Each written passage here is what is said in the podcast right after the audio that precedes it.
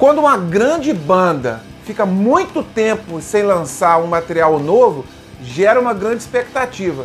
É ou não é? Eu estou com muita. Vamos falar sobre isso. Roda a vinheta aí.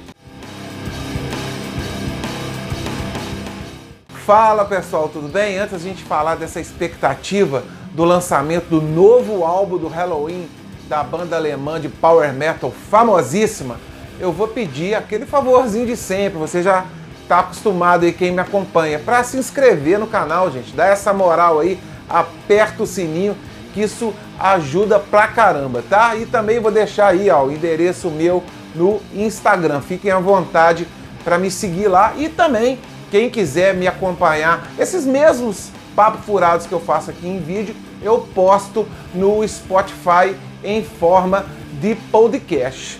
Tá legal? Então, é... quando uma grande banda, né, fica muito tempo sem lançar material, gera já uma expectativa muito grande. Só para citar um exemplo, eu tô com muita ansiedade para o Iron Maiden lançar algum material inédito, que eles não lançam desde o The Book of Souls. Mas no caso do Halloween, a expectativa, né? Eu vou falar muito essa palavra porque é o que a gente está sentindo, uma grande expectativa para o lançamento desse álbum.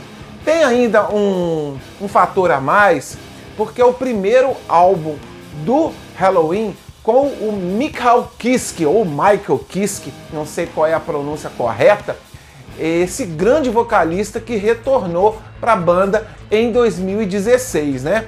O último álbum que ele tinha lançado com o Halloween foi o Camaleon de 1993. Mas em 2016 o Halloween também teve um grande reforço, a volta do Kai Hansen, o guitarrista e um dos fundadores da banda, que também era um viés criativo muito grande. Ele saiu logo depois do Keeper of the Seven Keys Parte 2. O Kiss, que ainda continua na banda, ele lançou dois discos, mesmo depois com a saída do Kai Hansen e a entrada do Ronald Grapple. Eles lançaram o Pink Bubbles Go Ape de 91 e o derradeiro álbum com o Kiss, que foi o Camaleon, como já citei. Depois entrou o Andy Darius, né, teve a tragédia da morte, né, do suicídio do baterista Ingo, que eu não vou nem me atrever a, a falar o sobrenome dele. A banda seguiu com muita honestidade, digamos assim.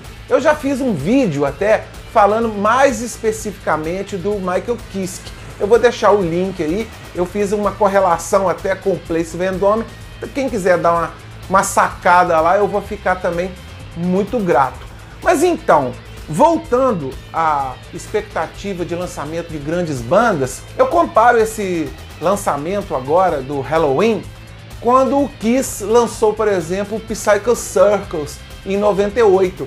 O que, que tinha de especial lá de ineditismo? Porque tinha muitos anos que o Kiss não lançava algo inédito, material de estúdio com a formação original. E foi assim em 98. Vamos citar outro exemplo, o Iron Maiden quando lançou em 2000 o Brave New World, que foi ali a volta do Adrian Smith e do Bruce Dixon, né? Vamos pensar outro aqui, é o, é o Judas, em 2000, o Judas Priest, em 2004, quando o Halber Halford voltou e eles lançaram aquele excelente disco da volta. E sei lá, eu acho que o último grande lançamento que gerou essa espera toda foi o Black Sabbath em 2013, quando eles lançaram o 13. Voltando então ao Halloween, que é o assunto central aqui desse papo furado. Eles já prometeram agora para dia 2, talvez se você estiver vendo esse vídeo é, depois dessa data, você já até conferiu o, o single. O single se chama Skyfall, parece que é uma música grande. O Halloween tem tradição, né, de fazer músicas longas, né, essas músicas maratonas, né? Vide aí os Keepers, que tem aquelas músicas, a Halloween, a Keep of Seven Keys, depois naquele Legacy eles também lançaram duas músicas gigantes. Então, já começa aí, a gente já fica naquele clima de revival, né?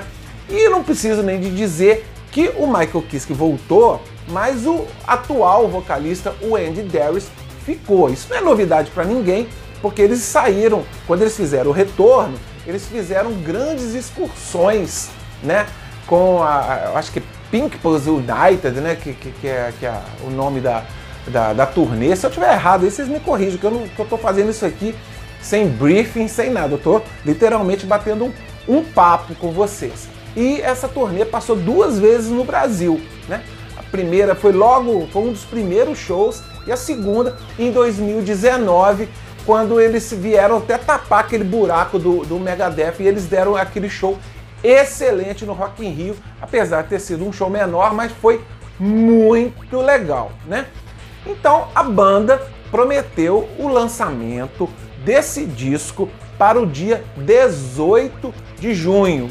Já soltou até o tracklist, tá lá o nome das músicas, a música Skyfall, ela até ela vai fechar o, o, disco, é a última música dessas 12 e a gente já fica, já faz aquela comparação com Keeper the Seven Keys parte 2, onde a, a música faixa título encerra também o play, né? Eu citei alguns discos de que gerou também essa, essa expectativa muito grande.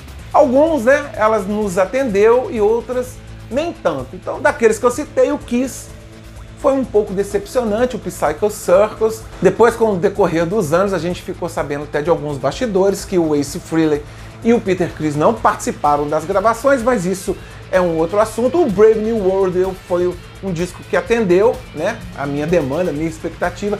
Angel of Retribution do Judas Priest também. O 13 do Black Sabbath, nem tanto. Não foi um disco longe de ter sido um disco ruim, mas não foi aquilo tudo. Voltando então ao Kai Hansen e o Michael Kiske, eles já chegaram a se unir no Unisonic e lançaram dois discos.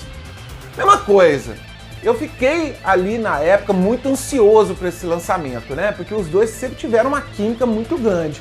Mas eu não achei os discos do Unisonic essa maravilha toda, né?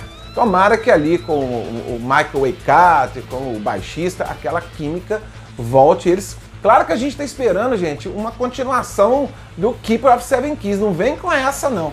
Todo mundo está esperando esse lançamento desse Skyfall eu não sei se nem o nome do disco é esse, eu acho que é.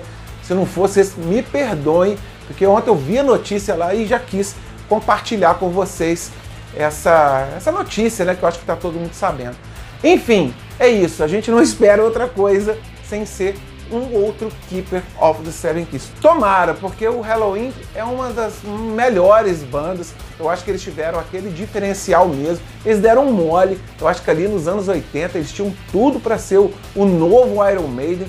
Estava sendo até empresariados pela Sanctuary Music, que é a mesma empresa que faz o empresariamento do Iron Maiden ali pelo Rod Smallwood. Eu acho que eles deixaram o sucesso escorrer pelas mãos. Eu não sei a saída do Kai Hansen depois do Michael Kiske ainda é uma coisa meio de forma nebulosa. Eles jogam a culpa toda no Michael Waikato, que foi um problema de relacionamento.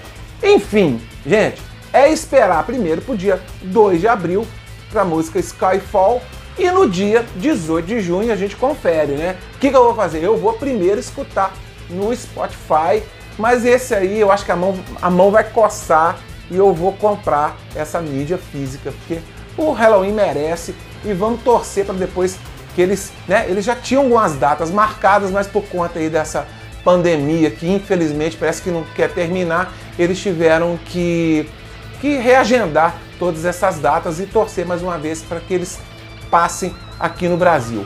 Beleza?